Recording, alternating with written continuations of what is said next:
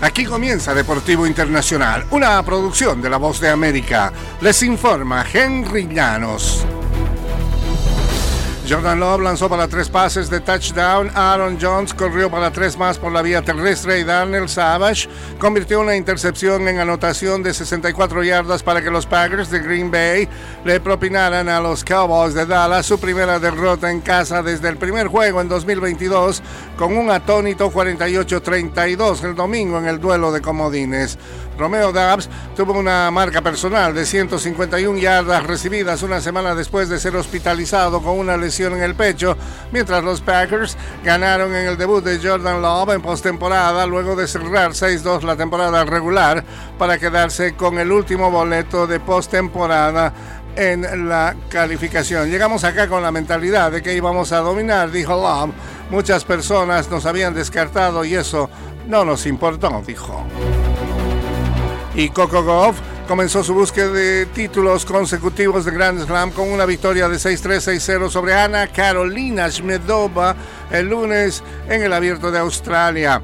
La estadounidense de 19 años que ganó su primer título grande en el Abierto de Estados Unidos en el mes de septiembre afianzó su triunfo en exactamente una hora.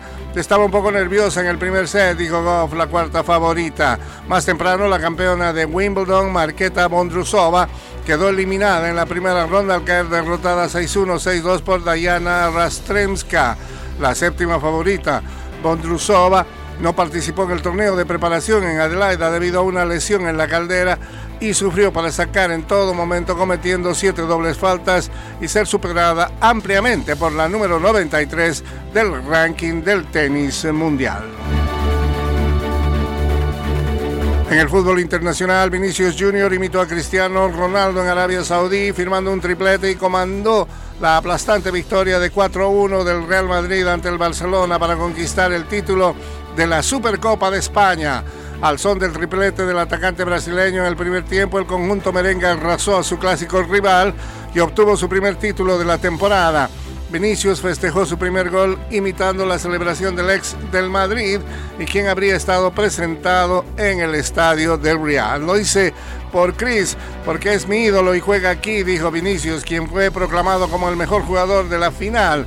Estoy muy contento e ilusionado con mi partido. Jugar con el Barcelona no es fácil y hacer un 4-1 lo hemos hecho casi perfecto, solo nos ha faltado no encajar, decía Vinicius.